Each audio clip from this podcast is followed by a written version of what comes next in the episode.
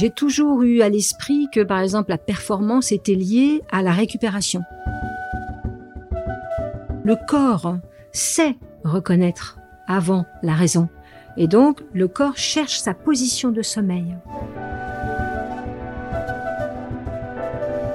Ce qui m'étonne toujours, c'est qu'on fait très attention aux, chambres de nos enfants, où ils auront tout. Le son, le mobile, euh, le doudou, le contact. Et adultes, on croit qu'on n'a pas besoin de ça.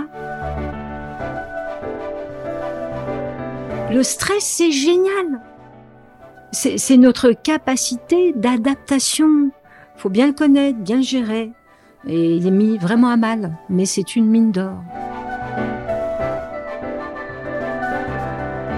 Ce double balancier, quand on arrive à mettre les bons poids sur les deux plateaux, c'est là qu'on optimise l'ouverture d'une porte de sommeil.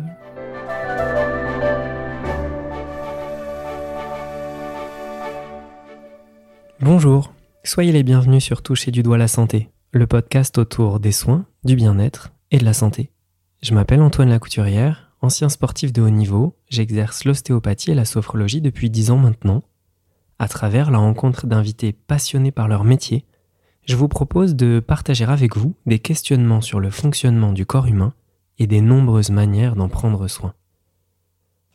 Aujourd'hui, nous rencontrons Caroline Rome, sophrologue depuis 25 ans, experte dans le domaine du sommeil et de la vigilance, Attachée à l'Hôtel Dieu, elle est devenue une référence pour la sophrologie en France. Selon les derniers rapports de l'INSERM, plus d'une personne sur trois souffre d'un trouble du sommeil. Une bonne occasion d'explorer ce sujet.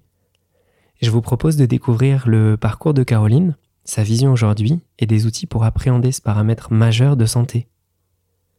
Retrouvons-nous sur Instagram, toucher du doigt la santé, pour échanger ensemble et découvrir les coulisses du podcast. Je vous souhaite une belle écoute. Bonjour Caroline. Bonjour Antoine. Je te remercie d'avoir accepté l'invitation dans ce podcast. Écoute, merci à toi de m'avoir invité. Aujourd'hui, on est euh, dans ta ville à toi. On est à Paris et euh, on vient de passer un petit moment ensemble d'échange avant. On a déjeuné ensemble mhm. et aujourd'hui, j'ai le plaisir de t'accueillir pour un thème sommeil, veille, vigilance, mhm. sophrologie. Voilà. Est-ce que euh, pour celles et ceux qui ne te connaissent pas encore, tu peux te présenter en quelques mots, comme tu sens? Oui, donc alors je suis sophrologue spécialisée dans la vigilance et le sommeil. Je tiens à ces deux termes parce que c'est l'équilibre sur 24 heures. Tout se joue sur 24 heures. J'aime beaucoup cette notion de gestion des rythmes. Je viens du monde du sport de haut niveau, du monde de la danse contemporaine. J'aime le mouvement et voilà, c'est vraiment euh, cette façon de pouvoir équilibrer sur euh, la 24 heures euh, en totalité qui m'intéresse et qui me porte. Qui t'intéresse et qui te porte. Mm. Et sur 24 heures, c'est une notion qui t'est chère C'est très important pour moi parce que quand on travaille sur ces notions de rythme, dans la journée, c'est la capacité de de pouvoir euh, récupérer, de pouvoir euh, euh, avoir vraiment la forme pour s'activer, pour performer, pour ne pas être en force, être en forme. Et quand on est dans cette façon de, d'être en, en, meilleure forme et de pas toujours contraindre, être tendu, on va pouvoir aborder le sommeil avec moins de résistance. Donc c'est pour ça que tous ces rythmes, c'est important de les contacter. Bon, merci pour euh, ces premiers mots, cette introduction-là. Euh, sophro, sophrologie pour nous, c'est évident. Mhm. Mais euh, est-ce que tu veux bien nous faire une petite définition de la sophro, 30 secondes, une minute, pour les gens qui connaissent pas, même chose. Qu'est-ce que c'est la, la sophrologie pour toi aujourd'hui? Alors, pour moi, c'est vraiment faire équipe avec soi. C'est-à-dire d'optimiser cette dimension corporelle qui est tellement niée dans la société actuelle. Euh, c'est-à-dire, c'est mieux se connaître et activer les capacités que chacun a pour mieux s'adapter, mieux gérer, mieux résoudre. C'est vraiment ça. Ok, super. En 30 secondes, bien joué. c'est pas évident à définir, mais ça fait une super définition. Euh, alors j'ai fait quelques recherches et puis tous les deux on se connaît depuis un petit moment. On s'était mhm. croisés il y a presque 20 ans maintenant. 20 ans, oui. Ouais, 20 ans. Et, euh, et on s'est recroisés après en tant que formatrice, toi et moi apprenant. Là on, on a des nouveaux rôles. Et euh, dans, dans les premières questions qui me viennent, c'est est-ce que tu peux nous faire une petite euh, semaine type pour toi? Parce qu'il y a la sophro, ta vie perso-privée, mais je crois qu'il y a aussi une particularité, c'est que tu exerces dans différents endroits, euh, à la fois en tant que formatrice et puis aussi dans, dans un dans une structure particulière hein, en lien avec euh, l'hôpital. Voilà, j'aime beaucoup justement avoir euh, des activités euh, dans différents secteurs parce que ça me va de bouger, de changer. je suis attachée au centre du sommeil de l'Hôtel Dieu à Paris, qui est le premier centre de sommeil qui a été fondé. ce qui est vraiment intéressant, c'est un centre de recherche, un centre de formation c'est-à-dire qu'on forme au niveau euh, euh, de la fac de médecine ces médecins qui sont pas formés au sommeil au départ et qui maintenant, quand ils ont des lacunes, euh, ceux qui, il y en a qui vont faire l'effort de faire ce DU de médecine du sommeil que d'ailleurs j'ai passé, hein, qui permet d'avoir vraiment toutes les billes pour gérer les, les, les, problématiques. Et donc au centre du sommeil de l'Hôtel Dieu, j'anime des groupes pour la rééducation de l'insomnie J'anime également, parce qu'on est un centre d'hypersomnie rare, euh, des groupes pour la gestion des narcoleptiques, des hypersomniaques idiopathiques. Donc ça, il y en a moins parce qu'il y a moins de personnes qui ont ça, heureusement, hein, sinon ce serait un peu difficile. Et en même temps, avec le centre du sommeil de l'Hôtel Dieu, on intervient sur des sites euh, quand il y a cette nécessité de sécurité, comme euh, les navigants, euh, les pilotes, euh, euh, quand il y a des difficultés au niveau des rythmes, des rythmes atypiques, comme les 3-8, les 4-8, les 5-8, tout ça, le travail de nuit. et en même temps, on forme pas mal de personnes qui ont des rythmes atypiques comme les journalistes. Donc c'est vraiment intéressant parce que c'est toujours divers et varié, mais avec toujours ce cadre sur le sommeil, la vigilance, la gestion de la fatigue la gestion de la récupération.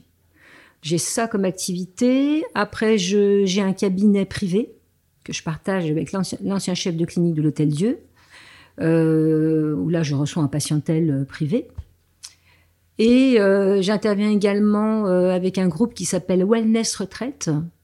C'est un groupe en Suisse qui travaille sur les quatre piliers importants pour l'équilibre de vie, c'est-à-dire euh, un pilier sommeil, je fais partie des experts sommeil, un pilier nutrition, un pilier mindfulness et un pilier sport. Les quatre piliers, moi, qui m'animent depuis toujours. Qui font sens pour toi. Ouais, qui font vraiment sens pour, pour moi et je me sens vraiment dans mes valeurs. Donc on y voit plus clair, merci pour ça. Un côté sophro euh, en cabinet partagé, un cabinet formatrice différentes structures. Et puis le côté expertise à l'Hôtel Dieu, ça c'est quelque chose qui, qui m'interpelle moi parce qu'on est assez peu de sophrologues à intervenir mhm. dans, des, dans des endroits comme ça. Toi, tu as cette expertise-là, ça fait un mhm. moment maintenant. Combien de temps ça fait que tu... Depuis 1999. Hein. Et ouais, ça, fait, euh, ça fait pas mal d'années, j'ai vu pas mal de personnes euh, défiler. Et c'est vrai que ça prend forme, ça a pris forme au fur et à mesure, parce que je suis rentrée là-dedans comme une petite souris. Mhm très vigilante à tout ce qui se passait. J'ai vraiment euh, été euh, très attentive à rester à ma place, hein, puisque euh, voilà, c'était important. ces médecins qui avaient toute cette base physiologique, biologique que je n'avais pas encore déjà, hein, de toujours respecter tout cet univers, de faire attention parce que c'est la PHP, donc il y a tout un fonctionnement qui est particulier. Euh, j'ai eu la chance d'être dans ce lieu où ils m'ont vraiment ouvert les portes parce que je m'intéressais. Donc ils me disaient ah Caroline, il y a ça pour toi, viens voir là, il y a un truc sur les narcoleptiques. Voilà. Et au bout d'un moment, c'est pour ça qu'on m'a dit bah fais le début, comme ça tu vas moins nous gonfler à nous poser plein de questions, tu auras tout sur un plateau. Et, voilà. Donc euh, c'est vrai que c'est très intéressant parce que eux ont aussi, je pense, les médecins du sommeil, euh, au départ découvert quelque chose qu'ils ne connaissaient pas. Ils ont été rassurés justement. Et euh, quand j'intervenais avec euh, des médecins, ils pratiquaient autant que les participants et ils ont vu que même pour eux, c'était bénéfique. Ouais, génial. L'expérimentation en complément de leur connaissance, de leur savoir, ça leur a permis de dire là, il y a quelque chose. Quand tu disais que tu intervenais, je précise, déjà, sophrologie, tu interviens en pratique sophrologique. Euh, à l'Hôtel Dieu, oui. Oui, c'est ça, on, ah est oui, d'accord. Je suis vraiment euh, sur euh, ma pratique, puisqu'à chaque fois que je. Soit j'ai mes groupes sommeil et c'est vraiment sophrologie, je fais quand même un petit peu de théorie, parce que pour moi, la sophrologie, c'est aussi mieux se connaître. Bien sûr. Quand je parle des fonctionnements humains, de l'horloge biologique, bien évidemment, pour moi, c'est de la sophrologie. Hein, mais j'ai quand même ce, toujours.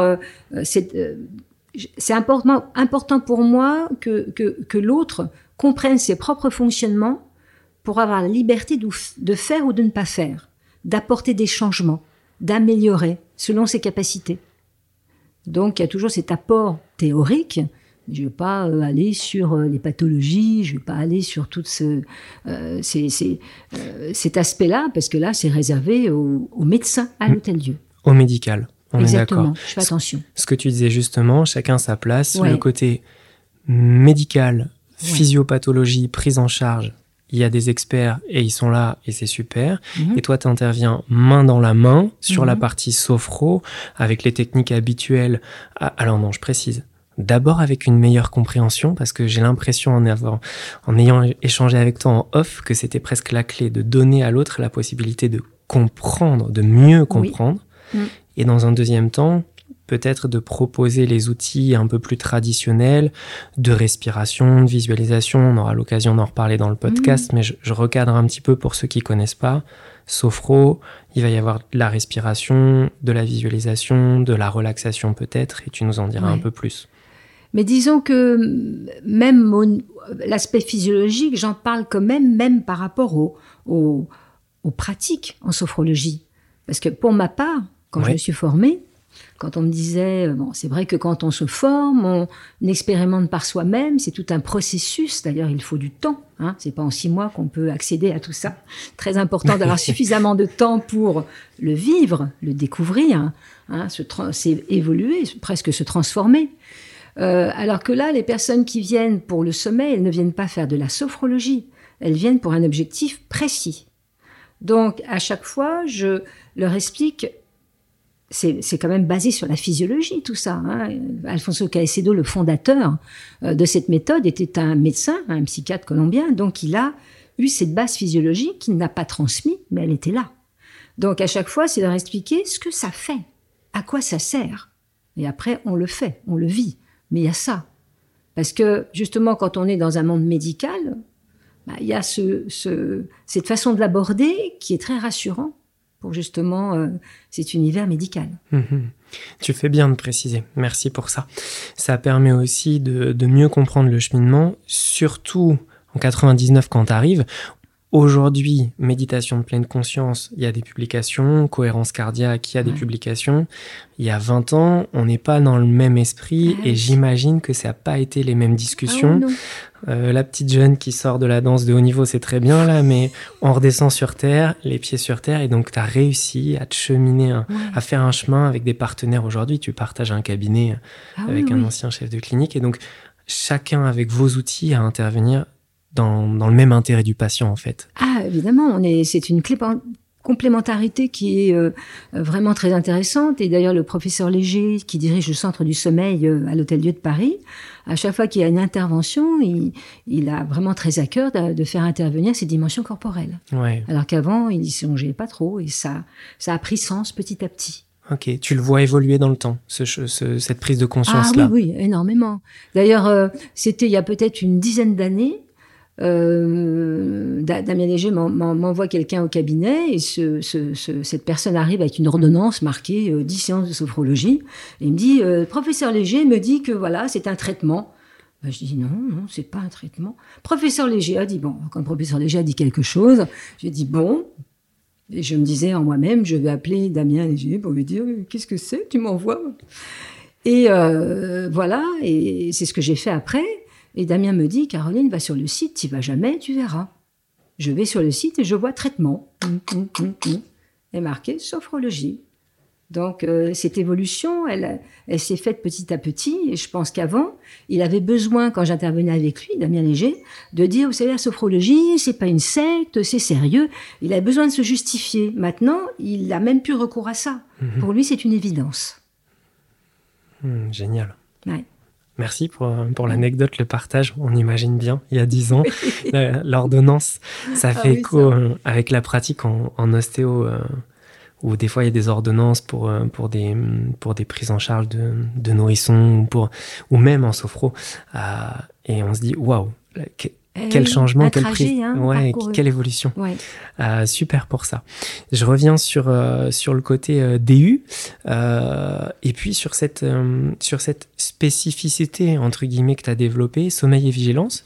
Est-ce que. pour- pourquoi, entre guillemets Qu'est-ce qui t'a orienté vers ce chemin-là plus qu'un autre? Qu'est-ce qui a fait que tu es arrivé dans cette branche-là de pratique? Alors, cette dimension corporelle m'a toujours euh, très attirée et interpellée.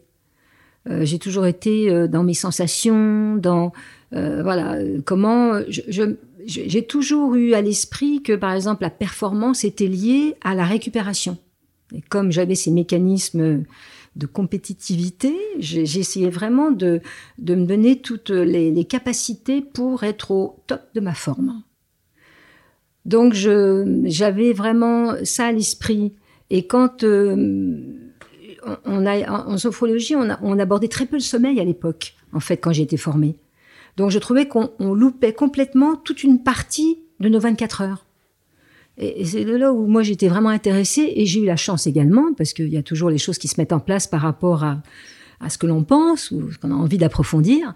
Il y a eu un des médecins du centre du sommeil, une, une interne, qui est venue se former en sophrologie avec le docteur Audouin, qui m'a formée au CES Paris. Et elle, elle a trouvé ça très pertinent de faire des recherches là. Et donc, elle a mis en place une étude clinique avec le professeur Léger. C'est comme ça qu'il y a eu cette ouverture aussi. Et il y a eu cette première étude qui a été faite en 1999, qui est la seule d'ailleurs qui existe sur sommeil et sophrologie, mais qui est vraiment, euh, enfin, qui est une étude entre nous euh, un peu nulle. Je comprends même pas qu'elle ait été publiée mais c'était déjà quelque chose d'important. Et même si elle était euh, avec très peu euh, de, de euh, au niveau des, personnes, on avait quand même déjà les progrès qui étaient constatés, avec un protocole pourtant qui n'était pas affiné et pas tellement orienté. Et quand j'ai vu ça, je me suis dit, mais c'est, là, quoi. C'est, là qu'il faut aller parce que c'est, c'est passionnant. C'est, tout est imbriqué, le jour, la nuit, l'activité, le repos. J'aime bien les, les euh, toujours les extrêmes, quoi. Le jour, la nuit, le blanc, le noir, euh, la forme. Euh, voilà, c'est, ça, parce que moi, étant dans une dynamique extrêmement tonique, j'ai beaucoup d'énergie. et, et, que il faut quand même que j'aille vers ça, savoir me poser, savoir respecter mes limites. Ah, j'ai besoin de ça. Et donc ça t'a attiré à ce moment-là de, oui. tu avais cette perception un peu presque intuitive, globale, de se dire j'ai besoin d'aller ouais. voir Qu'est-ce ouais. qui se passe à l'opposé de la Qu'est-ce performance Qu'est-ce qui se passe à l'opposé Voilà, ce besoin de réguler. Donc je reviens sur euh, l'étude d'il y a une vingtaine d'années. Oui. Malgré le fait que euh, elle soit très perfectible, surtout avec nos regards d'aujourd'hui, mm -hmm. où on a l'habitude de décortiquer, où les groupes, les enchantillonnages sont différents, où on a enlevé des biais, où il y a une méthodologie qui est vraiment evidence-based medicine qui a progressé. Malgré ça, euh, quand l'étude elle sort, ça fait sens en disant bon, eh ben il y a quand même quelque chose qui avance, qui est objectivable sur le sommeil j'y vais, je creuse cette voie-là. C'est mmh. un petit peu ça, si je résume. Oui, oui, c'est ça, c'est ça. Et puis il y a aussi euh, le fait que, à partir du moment où on fait passer la personne, parce que c'est ça la sophrologie, on fait passer la personne de passive à active. Je m'implique, puisqu'on active des capacités, la personne, elle est quand même beaucoup moins démunie. Et par rapport au sommeil, c'est fondamental ça, parce que pendant X années, il y a eu recours aux médicaments puisqu'on avait peu de connaissances sur les mécanismes.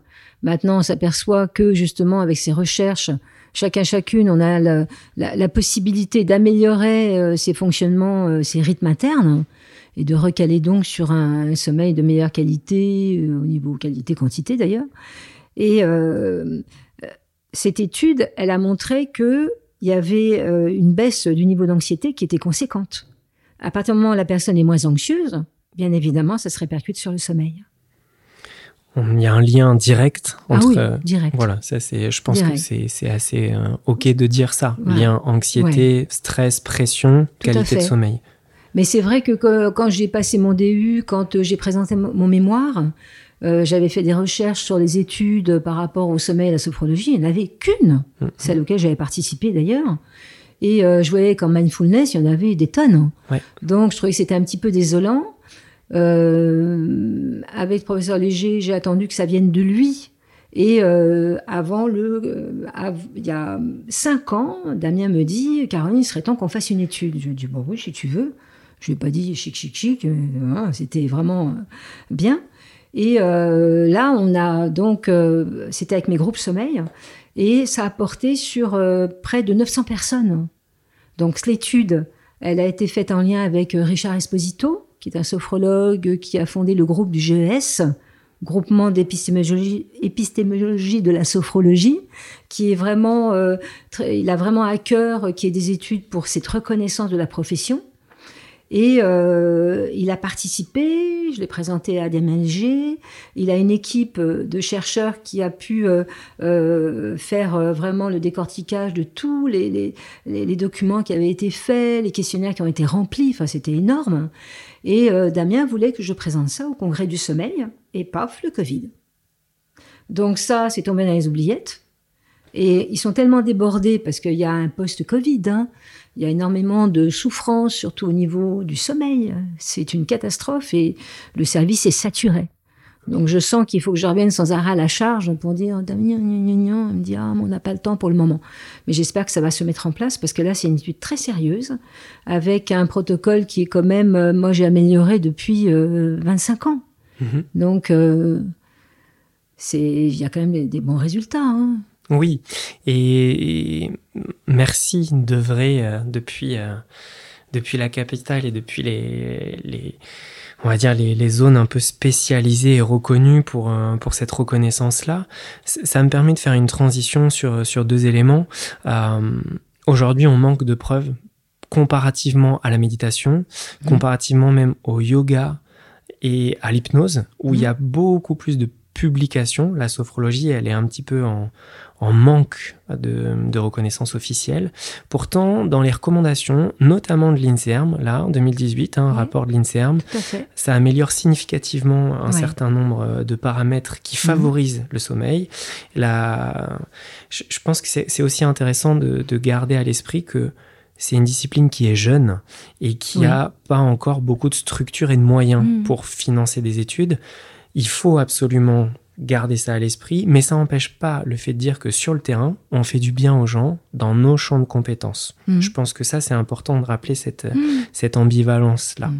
de continuer à chercher de la reconnaissance, mais de savoir qu'au quotidien, dans les services comme le tien, dans les services d'oncologie, hein, euh, euh, dans beaucoup d'hôpitaux en oncologie, il y a des sophrologues, ils sont saturés, il y a des semaines et des mois d'attente. Dans des équipes sportives, on fait appel à, à des sophrologues. Dans des préparations à l'accouchement, il y a de plus en plus de sages-femmes qui sont Tout formées, etc., etc. Donc je pense que c'est important de garder aussi la réalité pratique du Mhm. terrain. Mhm. Ça me permet de faire un petit point chiffre en préparant euh, le, le rendez-vous avec toi. Donc j'ai j'ai parcouru les, les comptes rendus, les, les conduites, les recommandations de l'INSERM, de la, de la HAS aussi. Euh, un tiers de notre vie à dormir en chiffres, Ouais. à peu Ouais. près, un tiers. Ouais, un tiers. C'est énorme. Et 5 à 6 ans à rêver. 5 à 6 ans à rêver. Ouais. Waouh. Donc une fonction qui occupe une énorme partie de notre Ouais. temps, ça c'est un fait. Et puis dans la partie un peu stat pathologie entre guillemets, en tout cas dysfonctionnement, difficulté.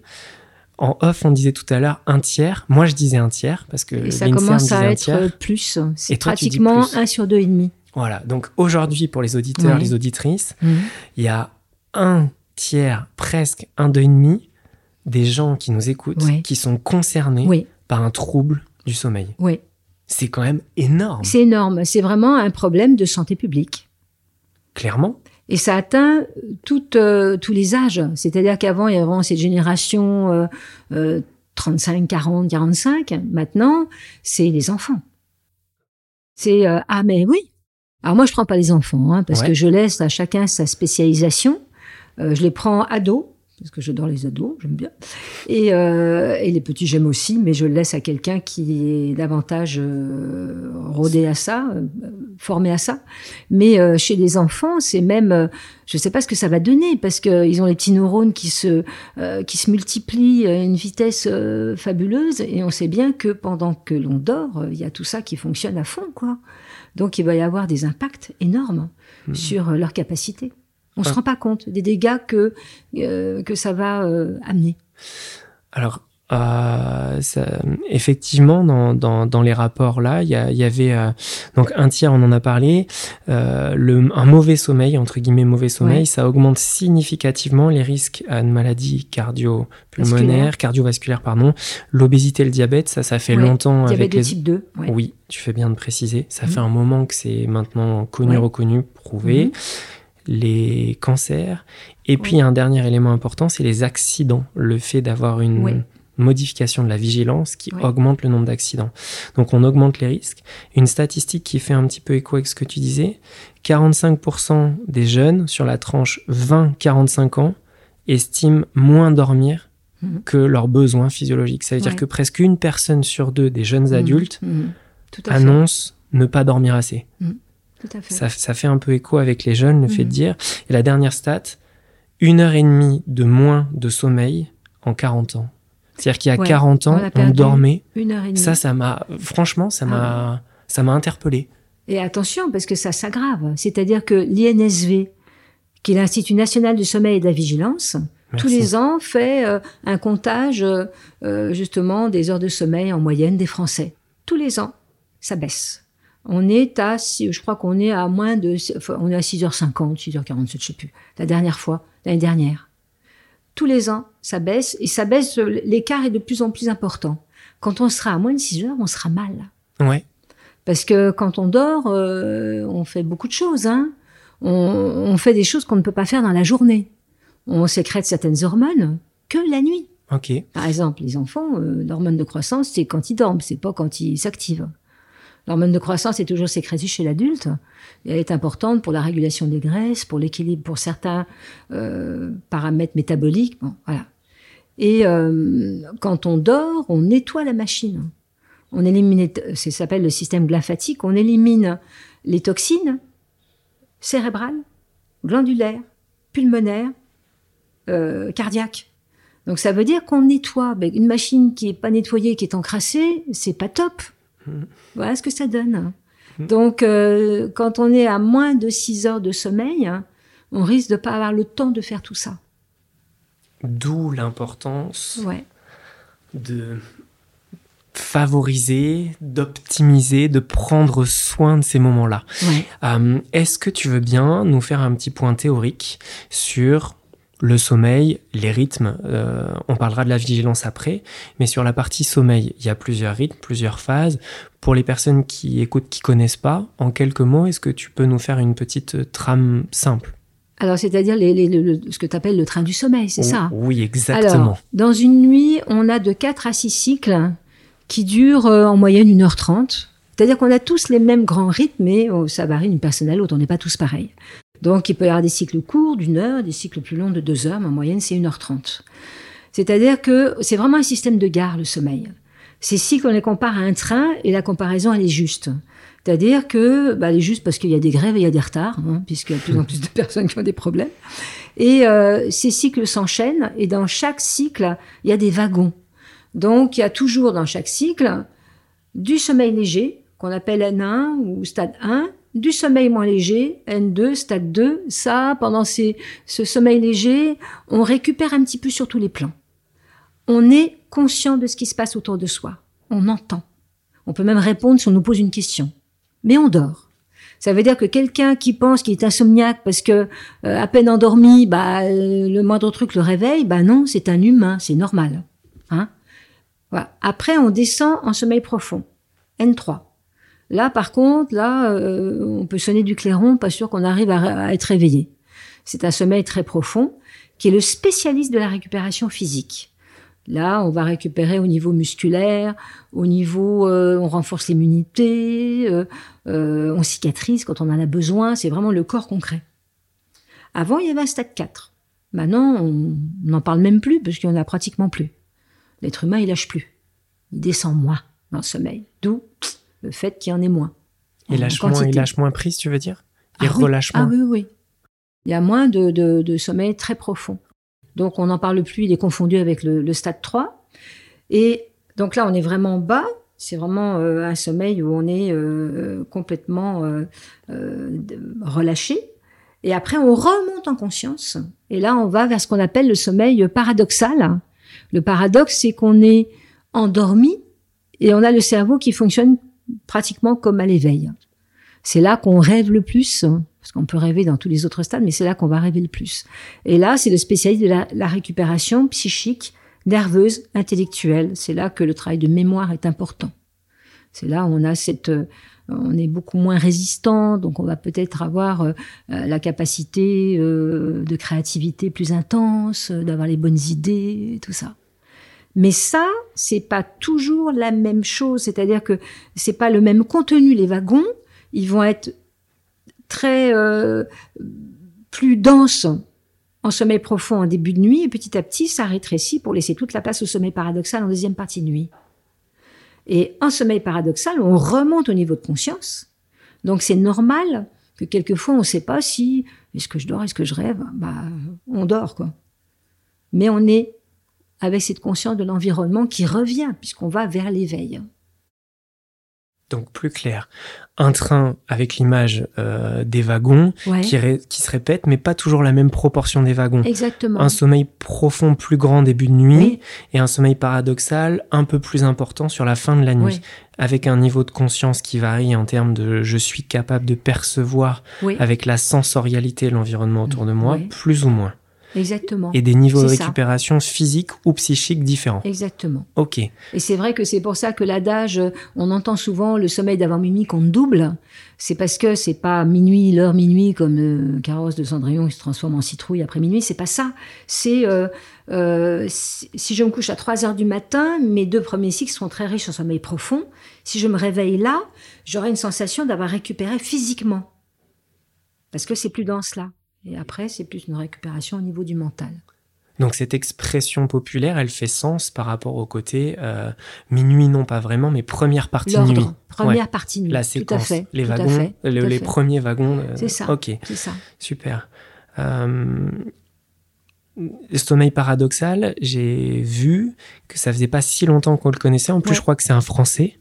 Ouais. Euh, Michel Jouvet qui l'a découvert dans les années 60, petit clin d'œil, Oui. hein, quand même, oui. pour euh, les, les, scientifiques français.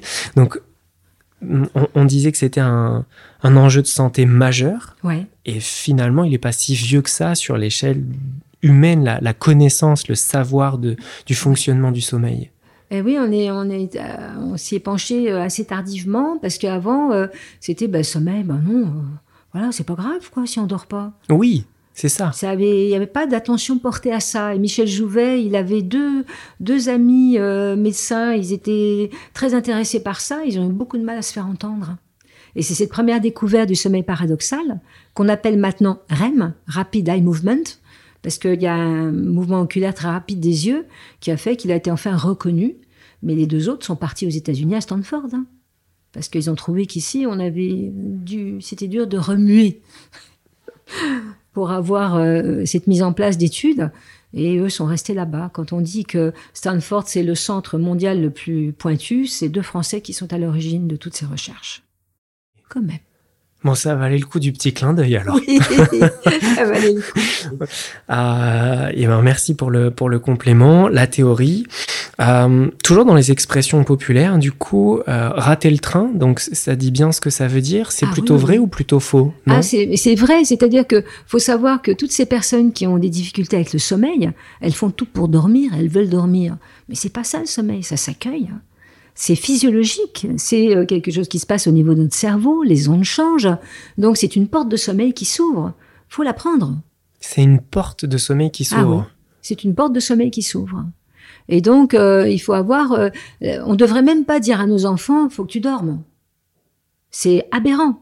On devrait dire, ah là, je, tu, tu, tu te rends compte là que tu as tes yeux qui clignotent, que tu as peut-être le, le, train du sommeil qui va bientôt arriver, et en tu, tu vas grandir. Et ça, ouais. c'est mieux. Ça, ça me parle beaucoup. Alors, petite fille à la maison de 5 ans, mais Eh ça me parle beaucoup parce que euh, du coup, tu les rends aussi euh, attentifs à leurs propres signes. C'est pas une obligation, Ouais. surtout qu'avec ce qu'on vient de dire, si t'es pas sur le bon intervalle, Eh oui. forcer ce moment-là, il va falloir attendre le bon wagon. Je, je mets des guillemets, mais, Mais un ça. peu. Est-ce que tu peux nous parler de ces signes-là? Tu viens de dire les paupières un peu lourdes. Co- comment est-ce qu'on euh, co- comment est-ce qu'on capte Comment est-ce qu'on peut sensibiliser pour nos enfants, par exemple, à, à la sémantique corporelle du sommeil qui arrive Tu vois? Tu, tu vois ce que je veux dire? Oui, oui, oui. Mais disons que, alors déjà quand ils sont tout tout petits, les petits bébés, c'est différent parce qu'ils vont plutôt se tortiller et bouger quand il y a le besoin de sommeil, alors que après 9 mois, 10 mois, 1 an, c'est l'endormissement plutôt calme. Donc, euh, qui va être plus proche de celui d'après, avec les signes où il y a un alourdissement, une sensation de plus de lourdeur, parce qu'il y a un relâchement musculaire. Euh, mais les signes de sommeil, c'est quoi? C'est les paupières qui s'alourdissent, c'est le manque d'attention, c'est pour un adulte, enfin pour euh, quelqu'un qui est en train de lire, relire trois fois la même ligne, euh, bah ça c'est le train, il est pratiquement à quai. Euh, c'est le soir. Puisqu'il y a un refroidissement de la température corporelle, c'est le petit refroidissement. Quand on est devant un film, devant la télé, et qu'on prend une petite laine, ben on loupe le train qui est pratiquement arrivé. C'est le fait aussi quelquefois de changer, d'avoir ces vêtements qui gênent. C'est-à-dire que le corps sait reconnaître avant la raison. Et donc, le corps cherche sa position de sommeil. Donc, quand on est attentif à ça, voilà. Dans les cabines de routiers, très perfectionnées, il y a des détecteurs de mouvement. Quand le conducteur commence à bouger dans tous les sens, c'est signe qu'il s'endort. Génial. Ouais. Je savais pas ça. Mm. Donc, c'est vraiment se connaître, c'est ça, parce qu'on a tous nos informations privilégiées. On va pas avoir exactement les mêmes signes petit à petit. L'idée, Ouais. c'est Les euh, percevoir chacun. d'apprendre à mieux sentir, voir, comprendre, Oui, percevoir. Percevoir, tu dis percevoir, c'est c'est c'est sensoriel, c'est du physique d'abord. oui. Pour après mettre le cortex et dire ah ok, exactement. quand je ressens ça, j'apprends à faire ça. Ouais. Mais c'est confortable. Le, le, le- le- Quand la porte de sommeil s'ouvre, c'est un état qui est confortable. Ça devient inconfortable quand on lutte. Mais c'est une espèce de, de, de, euh, de pesanteur très confortable. On est dans le confort, Ouais, petit à petit. ouais. C'est aussi le cas pour les personnes qui sont euh, qui vivent avec des parasomnies ou moins. Peu importe, euh, tu vois, je pense au, au, au côté un petit peu euh, ah ben, inconfortable que ça soit euh, euh, des ronflements, des apnées, les terreurs nocturnes, le somnambulisme ou, ou peu importe le, le- la gêne, pathologie, dysfonction. Le moment de leur endormissement, le point commun, c'est une forme Ah de oui, confort. oui, oui, oui, tout à fait. Ok. Maintenant, quand il y a des pathologies, qu'il y a la crainte du sommeil, euh, ça va empêcher l'endormissement, bien évidemment. Il y a l'anxiété qui va euh, euh, être présente là. Mais quand on accueille vraiment cette somnolence, cet état entre veille et sommeil, c'est quelque chose de confortable. Ça, c'est intéressant. Ça Mm. donne un- une petite piste de plus. Oui, Mm. c'est parce qu'il il s'agit de changer peut-être son regard par rapport à ça, sa posture, Ah oui. pour justement apprécier. Est-ce que euh, dans, dans le cadre des, euh, des dysfonctions entre guillemets du sommeil, ça fait partie des, des pistes que tu explores avec Ah les oui, personnes oui. qui viennent te voir? Ah oui, oui. C'est-à-dire que euh, euh, c'est cette euh, mise en conscience des fonctionnements euh, de la non-résistance quelque part, et plus de l'accueil, euh, de la défocalisation du vouloir dormir, euh, puisque c'est on est dans une fonction naturelle et que plus je me focalise dessus, plus j'ai peur d'eux, plus j'essaye d'eux, plus je m'en éloigne. Donc c'est changer son regard. Merci pour cette euh, profondeur-là. Hum, sommeil, vigilance. Sommeil et vigilance. Je me suis rendu compte en préparant euh, l'interview que c'était finalement pas si clair pour moi euh, la définition de la vigilance. Est-ce que tu veux bien nous, parler un petit peu de, de ce terme? Qu'est- Qu'est-ce qu'il y a derrière cette capacité-là? Alors, la vigilance est indissociable de, de la récupération du sommeil. Euh, c'est évident que pour être vigilant, euh, quelqu'un qui est en dette de sommeil, ce qui est quand même une grande majorité de la population, il n'aura pas une vigilance au top. Il y a différents états de conscience. Hein. Euh, il y a, l'éveil qu'on devrait avoir dans une journée, et puis il y a l'éveil extrême que je trouvais très présent dans nos vies actuelles, où c'est un état d'excitation permanente, avec des personnes qui se sentent vigilantes, et en fait elles sont excitées. L'éveil, justement, je pense qu'en sophrologie, on a euh, ces outils qui sont très intéressants de relaxation dynamique, qui nous apprennent à vivre euh, en étant en forme mais pas en force. Alors que la société nous fait croire qu'il faut forcer pour y arriver. Combien de fois j'ai entendu euh, euh, ça va pas, mais bah, force-toi, ça ira bien. C'est faux. Pourquoi justement la sophrologie qui est rentrée dans le monde sportif euh, fait que maintenant, il y a des sportifs qui ont des carrières plus longues parce qu'ils sont plus dans cette dynamique-là?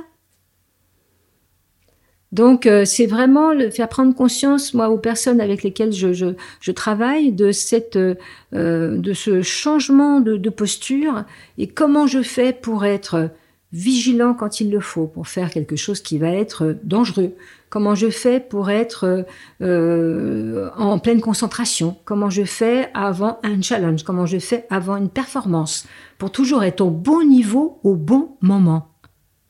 Donc euh, c'est pas l'éveil extrême où là on est excité, c'est le niveau juste.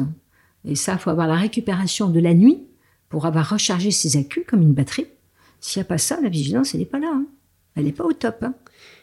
Tu vois, je trouve ça à la fois intéressant, à la fois fort ce que tu dis, parce que euh, j'ai une vision aussi un petit peu entrepreneuriale, entre guillemets, euh, et dans, dans, les lectures, dans la motivation, dans ce qui nous guide, ce qui nous anime, euh, il y a parfois cette illusion de toujours plus, le maximum, plus que parfait, être à fond du matin jusqu'au soir, tu vois, avec ce côté un peu excité.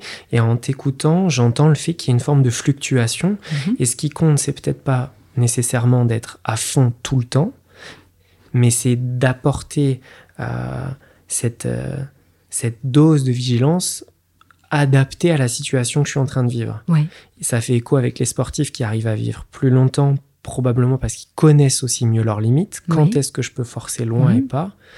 Et ça fait écho avec un des, un des axes de la sophrologie, de mieux se connaître soi-même. Exactement. Et pour approfondir, parce que tu, tu disais euh, la notion de vigilance, qu'est-ce que c'est? Euh, Dans nos rythmes internes, on a toutes les deux heures une petite porte de sommeil, toute petite. On ne la sent pas quand on dort normalement. Mais les insomniaques la sentent. C'est ça qui est paradoxal. Toute la journée, ils rament. Et après, dans le lit, il n'y a plus rien. Entre 13h et 15h, on a une porte plus importante. C'est là où on est à la minima de la vigilance diurne. Et après, le soir, on a la grande porte. Ça, c'est des moments où on n'est pas vigilant. Donc, faut le savoir. Dans nos façons de fonctionner, on devrait être conscient de ça. Moi, si jamais je, euh, on me demande, euh, voilà, d'animer tel truc, euh, on me propose quelque chose, je vais choisir le moment où je serai le plus en vigilance pour moins forcer. C'est évident. Ça fait partie des, meilleures connaissances de soi. À la fois du, de la théorie oui. et à la fois de soi. Petit à petit, tu arrives à affiner ça. Mais plus on est en dette de sommeil, moins le sommeil a, nous a permis de recharger nos batteries, plus on va avoir des excès de vigilance dans la journée. Et donc c'est là le lien avec le sommeil et, ton goût pour le cycle complet qui s'entretient. Exactement. Et ce qui m'étonne toujours, c'est quand j'interviens dans certaines euh, entreprises où il y a des rythmes postés, dont des personnes qui sont vraiment mis à mal par rapport à ça. C'est, euh, je vois toujours ces équipes-là, puis il y en a qui rigolent en disant, bon lui, il n'a pas de problème de sommeil, il dort tout le temps, tu lui parles, il s'endort. Il y a un gros problème. Ça veut dire qu'il n'y a pas de vigilance. Donc il y a un gros problème. Oui. Et pourtant, c'est perçu comme oh, bah, c'est merveilleux, il dort partout. Bah non, pas normal. On est programmé pour euh, le jour être en, vigilance, en sécurité. Est-ce que hum, ça fait lien avec euh, des sécrétions hormonales particulières, cortisol, euh, mélatonine? Est-ce qu'il y a pour, pour moi, dans l'esprit, alors c'est peut-être un peu succinct pour l'experte que t'es, mais j'ai compris qu'il y avait globalement deux grandes libérations en début de nuit et en fin de nuit, début de jour. C'est un petit peu illustré schématiquement, mais sur le duo cortisol, l'activation hormone du stress, entre guillemets, et sur la partie mélatonine qui arrive en, tout début de nuit. Est-ce que ces moments de vigilance-là, il y a aussi des libérations euh, spécifiques d'hormones? Est-ce qu'il y a des, des choses euh, qui sont cycliques? Alors, il y a des choses qui sont cycliques, mais c'est c'est pas tout à fait ça, parce que la mélatonine, c'est l'hormone du temps. C'est elle qui donne l'heure au cœur, au poumon, au rythme digestif. C'est pas l'hormone du sommeil, hein. mais c'est elle est sécrétée quand on va vers la pénombre, occultée quand on va vers la lumière. Donc, elle, est sécrétée avec le coucher du soleil. Donc ça permet de faire une précision avec mon approximation, qui est pas juste, de dire euh, mélatonine, c'est euh, l'hormone de l'obscurité. Il y a un lien avec le, rythme jour-nuit. Oui. Ça, ok.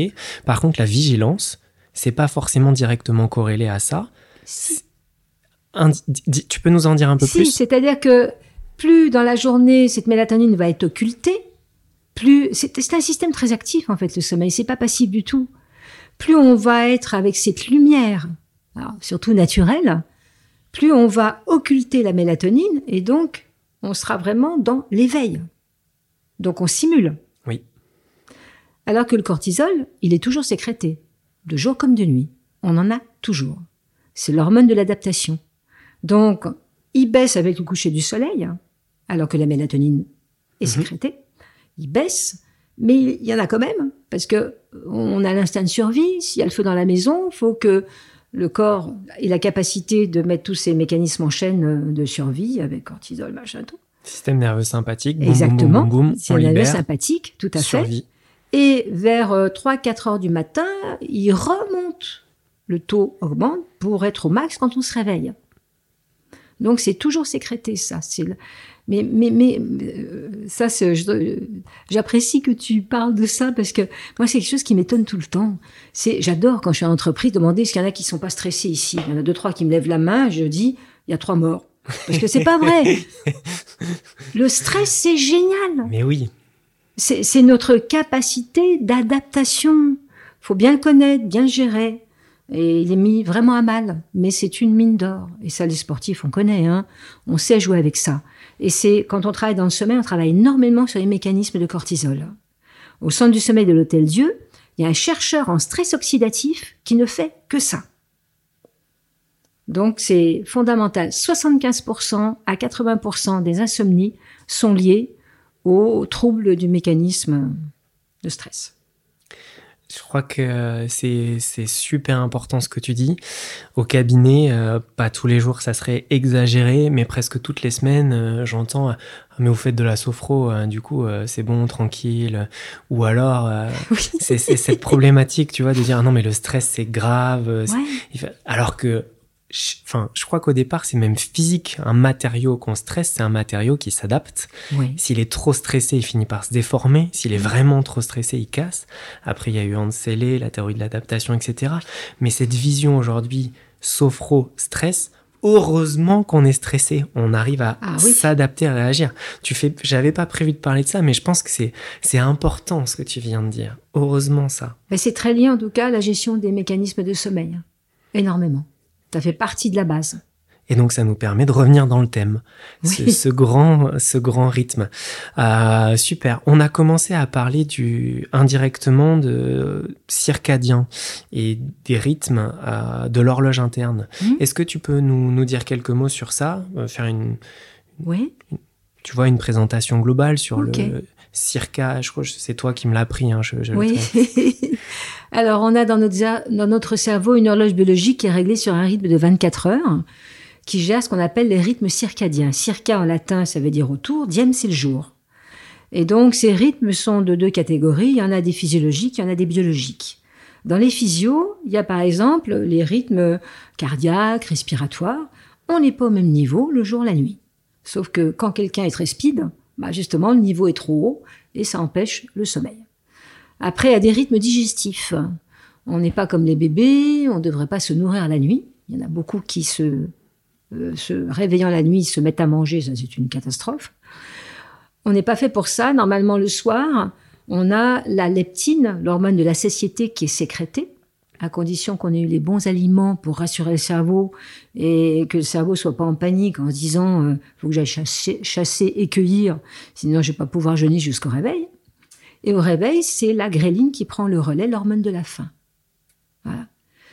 Après, donc c'est vrai que dès qu'on répond à ce fonctionnement, on améliore l'ensemble.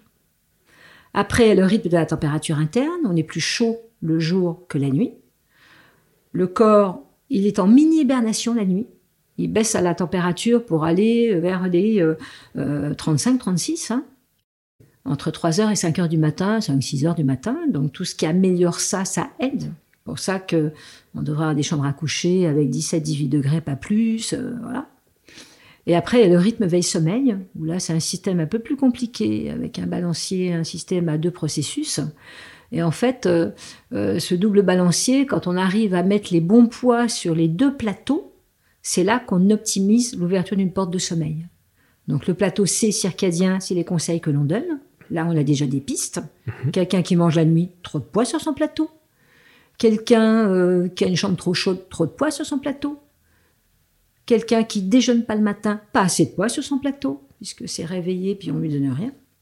Et l'autre côté, plateau H homésthasique, là, c'est là qu'en sophro, on est bon. Parce que là, c'est la pression du sommeil. Donc, on va agir là-dessus. Quelqu'un qui est sédentaire, il n'y a pas de poids sur son plateau. Quelqu'un qui est trop stressé, trop tendu, il y a trop de poids sur son plateau. Et là, en sophro, la relaxation dynamique donne les bons éléments, les bons poids. Après, dans les rythmes biologiques, on est dans les sécrétions d'hormones. On a déjà parlé, mélatonine, hein, qui nous règle jour-nuit, et euh, cortisol, qui euh, voilà, peut être aidant euh, ou carrément déstabilisant quand il est trop sécrété au mauvais moment. Donc on, y voit plus clair sur, sur cette partie-là. Plus clair, c'est le cas de le dire. Je te remercie.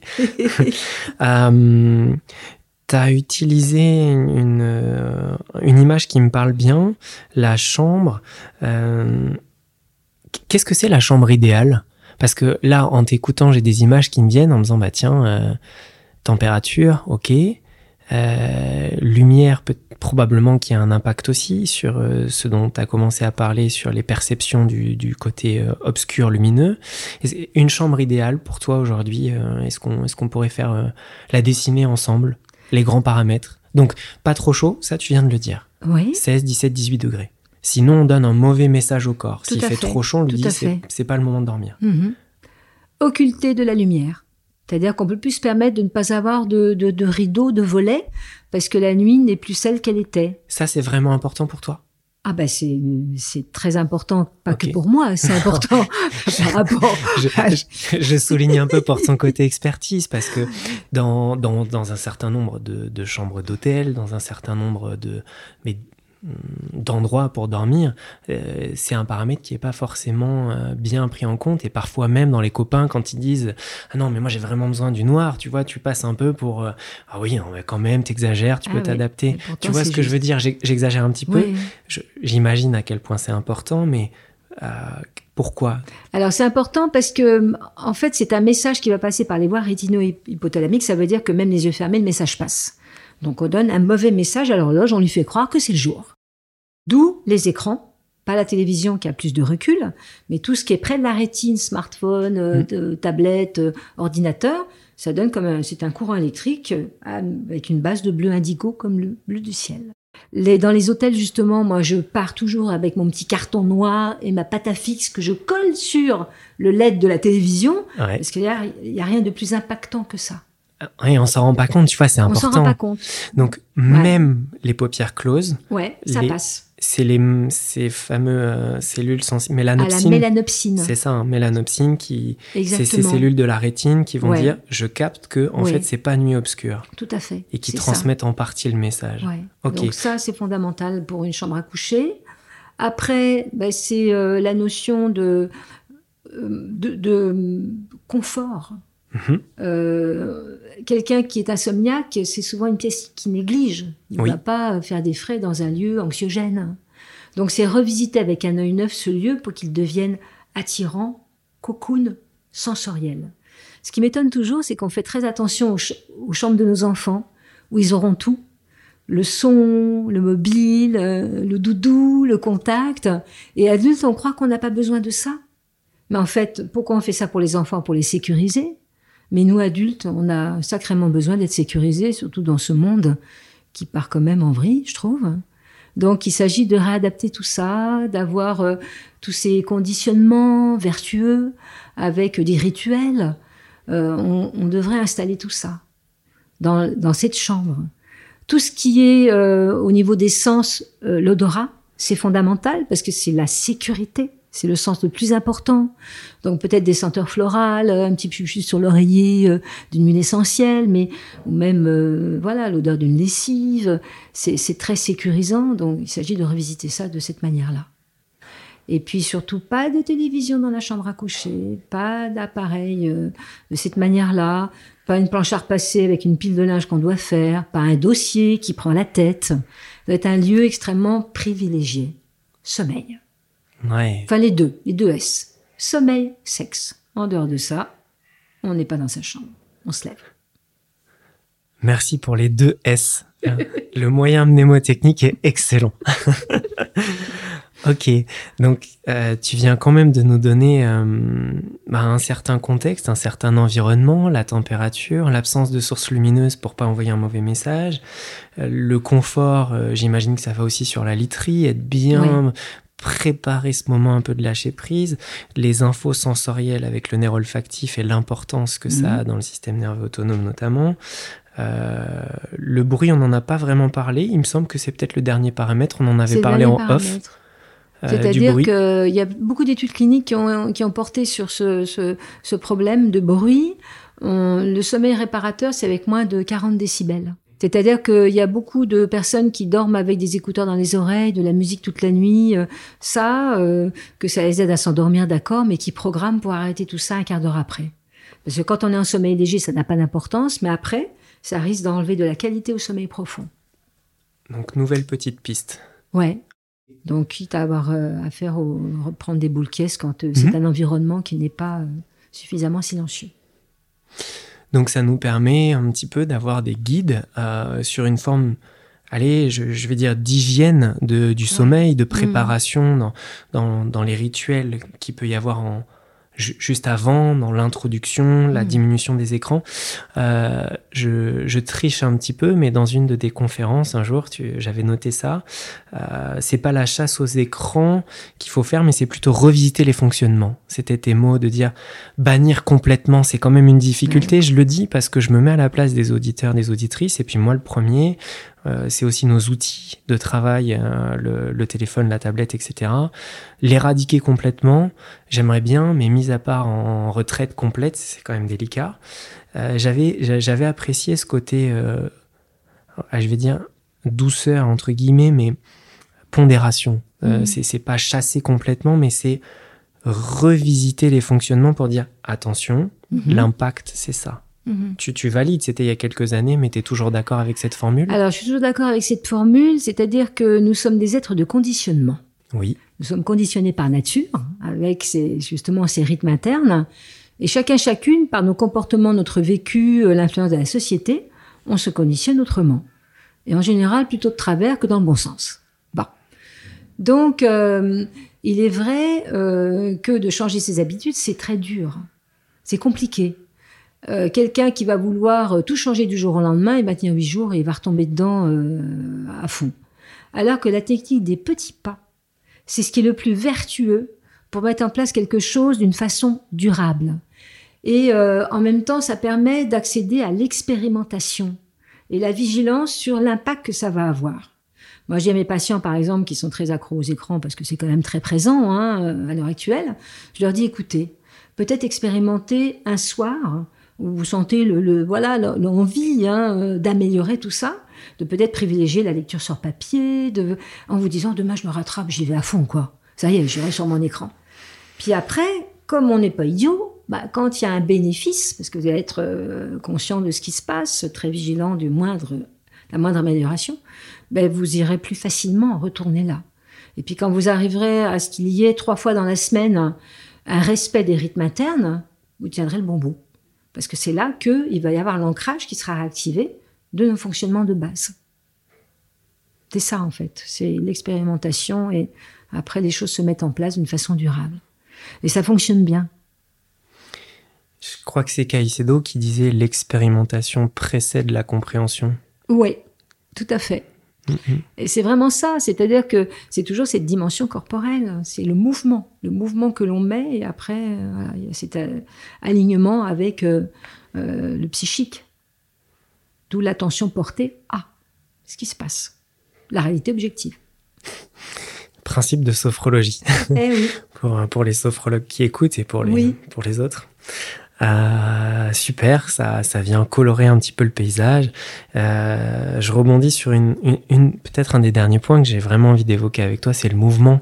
Euh, c'est ce qui faisait écho il y a longtemps dans ton dans ce qui m'avait attiré sur le côté sportif de haut niveau, mais au-delà du, du côté compétiteur et performance et et on va dire récompense et le mouvement, le, le fait de faire des mouvements, de vivre des mouvements dans dans le grand disque complet du sommeil, l'activité, le mouvement, il va y avoir une influence sur la qualité du sommeil, je crois. Ah oui, oui, tout à fait. C'est-à-dire que c'est pas du tout un système passif, comme je le disais, c'est un système actif. Et euh, c'est vrai que le mouvement, d'ailleurs, euh, les médecins du sommeil préconisent hein, la reprise du sport. Mais c'est même, moi je dis qu'il faut pas faire la dictature du sport. Quand on aime, c'est fabuleux, mais quand on n'aime pas, on va se blesser. Bon, non, c'est le mouvement. C'est-à-dire que, ouais, tu vois, quand j'ai en entreprise et que je vois quelqu'un, un des salariés qui arrive dix minutes après les autres en disant désolé, il n'y avait pas de place dans le parking. Non, il y en avait plein loin, mais il n'y en avait pas devant la porte.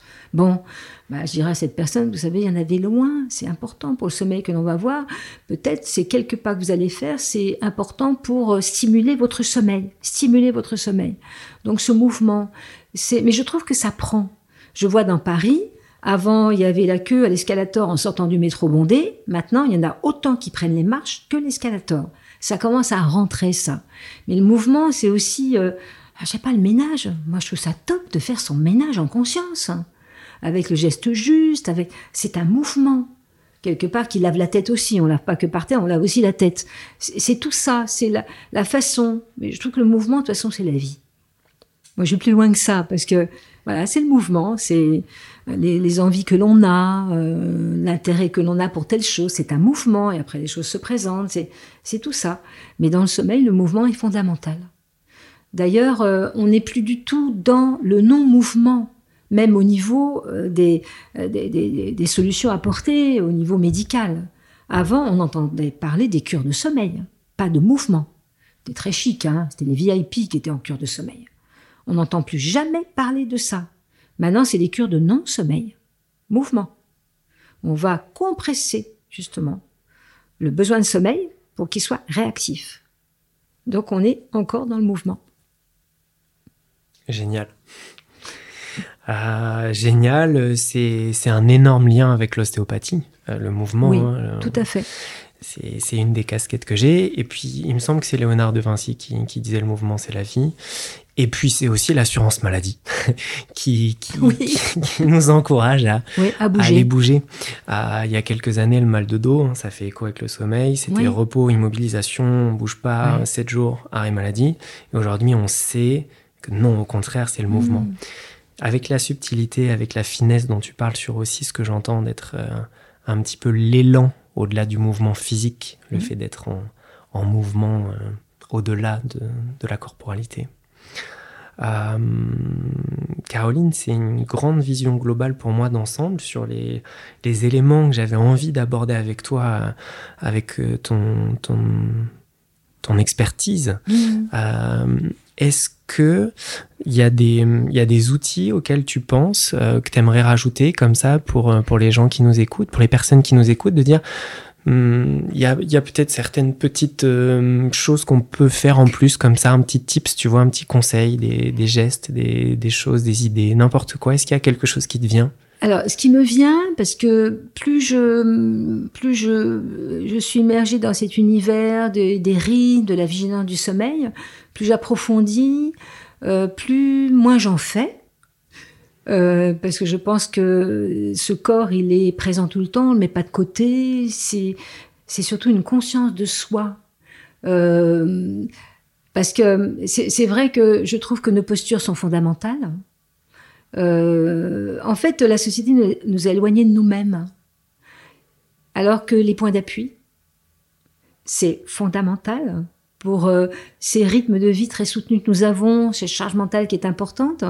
De temps en temps, dans les, on le sait en chronobiologie, la médecine des rythmes, que je trouve euh, follement intéressant, on le sait que l'être humain n'est pas fait pour être 24 heures sur 24 la tête dans le guidon, c'est faux que tous les 40, 45, 50 minutes, on devrait avoir une posture fond de siège, ce qui est une posture de sophrologie, avec les jambes décroisées, les pieds à plat, sentir les points d'appui et laisser agir la gravité terrestre, ne pas lutter, lâcher la mâchoire, lâcher les épaules. Ne serait-ce que ça, c'est déjà énorme, c'est une conscience de soi. Moi, comme je pratique, euh, c'est des pratiques flash. Très souvent, un tout petit peu, très souvent. Le corps, il est toujours là toujours l'optimiser, toujours le respecter, toujours euh, le dynamiser. Voilà, l'écouter. C'est ça faire équipe avec soi pour moi. Donc c'est déjà les points d'appui et puis c'est euh, en pratique ce que je trouve euh, essentiel, c'est la respiration. On est en train de perdre nos bases. La respiration est très liée au sommeil parce que la respiration abdominale, celle pour laquelle nous sommes tous programmés, on est tous en train de la perdre. On ne peut plus l'avoir constamment dans nos journées parce que ça ne correspondra pas au rythme. Il n'y a pas de mauvaise respiration, mais il y a des respirations qui ne sont pas au bon rythme. Et on doit, maintenant qu'on a ces rythmes trop, trop, trop, trop besoin d'adaptation, la vivre dans la journée de temps en temps pour que le cerveau la garde, pour avoir déjà les muscles impliqués, tu connais bien toi, transverse abdos, et pouvoir que au moment du sommeil et quand on dort, qu'il y ait cette capacité d'être au bon niveau, respiration abdominale. Et pour moi, ça, c'est une base. Si à ça, on préserve quand on n'a pas encore de problème de sommeil, et on améliore, et quelquefois, ça suffit pour résoudre. Pour moi, c'est la base. On n'aurait besoin que de ça. Ah, waouh, un, c'est fort d'arriver à, à cette simplicité-là, entre guillemets, et puis euh, en, repassant tes mots en mémoire, tu parles de conscience, finalement, sos, freine, logos. Voilà. On est dans l'étymologie même de la sophrologie, hein, étude de la conscience harmonieuse. Exactement. La respiration, c'est le fil rouge, c'est un des grands fils rouges de notre méthode de sophrologie, porter attention à ces, à ces différentes parties du corps, avec le diaphragme notamment, qui a un rôle fondamental, qui, on le rappelle quand même, s'insère du, des lombaires jusqu'au niveau des côtes, qui sépare, qui a un lien avec le périnée jusque dans le plancher buccal sur les compartiments de la respiration. Mmh. Donc on est sur un schéma corporel qui est grand et tu proposes avec ces, ces 30 ans d'expertise de, de revenir sur cette base-là, des moments de conscience, d'équipe avec soi mmh. et d'importance de la respiration au-delà de tous les détails que tu nous as proposés. Ah oui, je trouve que c'est vraiment c'est fondamental. Quand je voyais euh, toutes ces personnes qui faisaient la queue à la pompe euh, quand il y avait pénurie d'essence, je me dis c'est notre carburant interne et on en est euh, très avare, alors qu'on peut y accéder quand on veut. Oui, c'est toujours à disposition. Oui. Activons nos consciences corporelles. Ouais. Et pas que corporelles. Mmh. Euh, Caroline, il me reste euh, une chose à faire euh, avant de te laisser la parole pour le petit mot de la fin de cet épisode avec toi. C'est te remercier. Merci pour tout ce travail que tu as fait sur ces années, même ces dizaines d'années maintenant, mmh. cet apport dans le monde de la sophrologie, pour ton expertise sommeil, vigilance, pour la pédagogie de ta transmission, le côté accessible sur des notions qui sont pourtant complexes quand on va dans la physiologie, dans les sécrétions hormonales, dans les cycles. Ton entourage avec euh, cette, euh, euh, cette équipe avec laquelle tu travailles à l'Hôtel Dieu, je te remercie sincèrement du fond du cœur de m'avoir accueilli dans cet environnement familier entouré d'un paysage d'artistes avec euh, des sculptures, des tableaux. Et je te laisse le mot de la fin avec un, grand sentiment de gratitude pour tout ça. Merci à toi. Hmm. Merci à toi Antoine de m'avoir permis de cet échange. Je pense qu'on a les mêmes fonctionnements. On se comprend bien. Donc ça, c'est énorme. Euh, moi, je trouve que ce qui, le mot de la fin, c'est vraiment ça. C'est une société qui nous est éloignée de nous. Euh, et euh, je, je, pense qu'on a besoin de, de, de, cet alignement corporel, psychique, sensoriel, spirituel, mais il est fondamental. Euh, et, et vraiment, pour moi, ce qui est important, c'est d'éveiller cette conscience vers cet alignement. Sinon, on va droit dans le mur. Voilà. Je pense qu'il est grand temps de, de s'ouvrir à ça. C'est vraiment pour moi ce qui est essentiel. C'est euh, de, de, pouvoir euh, avoir cette alchimie de, de, euh, de ces relations qu'on a avec nos patients, qu'on a avec des groupes, pour qu'il y ait quelque chose là qui émerge hein, et qui aura un impact à un niveau plus large. Voilà. Comme des petites graines. Exactement, exactement, comme des petites graines. Merci d'avoir écouté en entier cet épisode qui, j'espère, vous apportera quelque chose de positif. Une image, une histoire, des liens avec votre quotidien, des perspectives, une prise de conscience peut-être et toucher du doigt des ingrédients de la santé.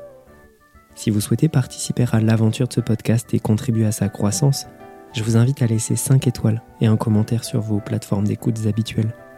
Merci pour les instants que vous prendrez qui m'aideront à recevoir de nouveaux invités et à produire des contenus de qualité. Prenez soin de vous et à bientôt.